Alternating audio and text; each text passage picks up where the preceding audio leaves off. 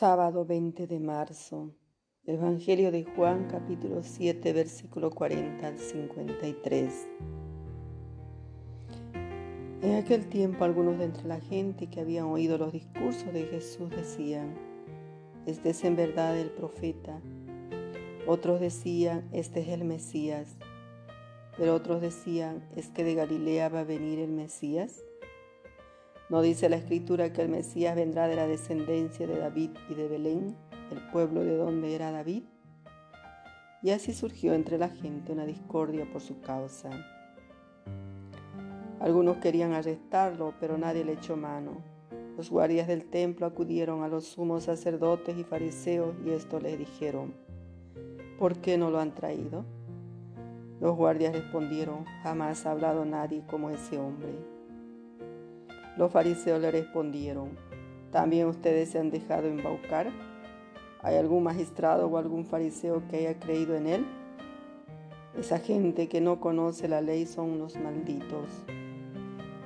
Nicodemo, el que había ido en otro tiempo a visitarlo y que era fariseo, les dijo, ¿acaso nuestra ley permite juzgar a nadie sin escucharlo primero y averiguar lo que ha hecho?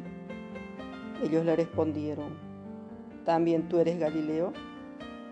Indaga y verás que de Galilea no sale ningún profeta. Y se fueron cada uno a su casa.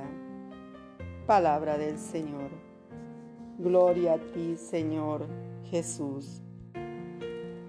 Buenos días, queridos hermanos, en este sábado 20 de marzo.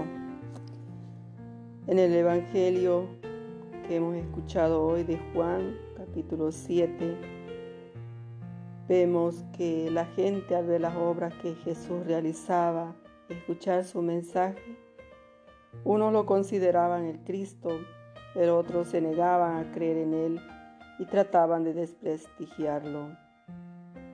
Estos últimos querían presentar la enseñanza de Jesús como una realidad populista, sin argumentos para conseguir que por lo menos alguien de las autoridades eruditas de ahí creyeran en él con la mentalidad muchas veces cerrada que tienen y con la interpretación ideológica interesada de la ley, ya no les interesa la verdad ni la rectitud. Es lo que demuestra la respuesta que dieron a Nicodemo cuando éste quiso hacerles caer en la cuenta de que no estaban realizando el debido proceso. Nicodemo les dijo, ¿acaso nuestra ley permite juzgar a nadie sin escucharlo primero y averiguar lo que ha hecho? Ante esta defensa, los jefes lo llamaron Galileo e ignorante. Le recomiendan que estudie las escrituras, pero los sacerdotes y fariseos no leen las escrituras para conocer y acoger los designios de Dios sino para justificar lo que ellos quieren entenderlo e imponerlo. Como hacen en la actualidad los jueces integrantes de los sistemas jurídicos muchas veces. Queridos hermanos, este argumento se cae por su propio peso pues en realidad Nicodemo, el conocido maestro de Israel, cree en Jesús y lo defiende abiertamente ante los demás judíos. Este maestro Nicodemo nos da ejemplo de fortaleza y de coherencia entre su experiencia de fe y sus actitudes. Jesús lo ha convencido y por eso pone en riesgo el prestigio que tenía entre sus colegas y se atreve a dejar la indiferencia, interviene a favor de Jesús y lo libra de ser condenado sin el juicio legal requerido. Oremos. Señor, concédenos la coherencia de vida para que podamos dar testimonio de ti y de tu evangelio. Amén.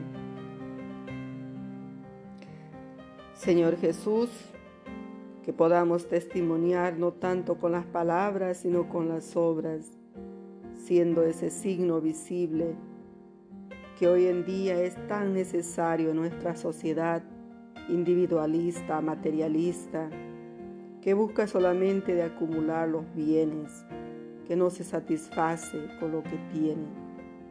Danos la gracia, Señor, también nosotros de saber reconocer a Jesús como el Mesías, de saber dar todo por Él, de siempre basarnos en su palabra, en su mensaje, para que cada uno de nosotros sepamos amar y servir a Jesús, dándolo todo por Él. Queridos hermanos, también esta jornada de, sábado recordamos a nuestra Madre del Cielo, María Santísima, que ella que dio la vida al Mesías también nos acompaña a cada uno de nosotros en este caminar hacia su Hijo Jesús. Dios te salve María, llena eres de gracia, el Señor es contigo.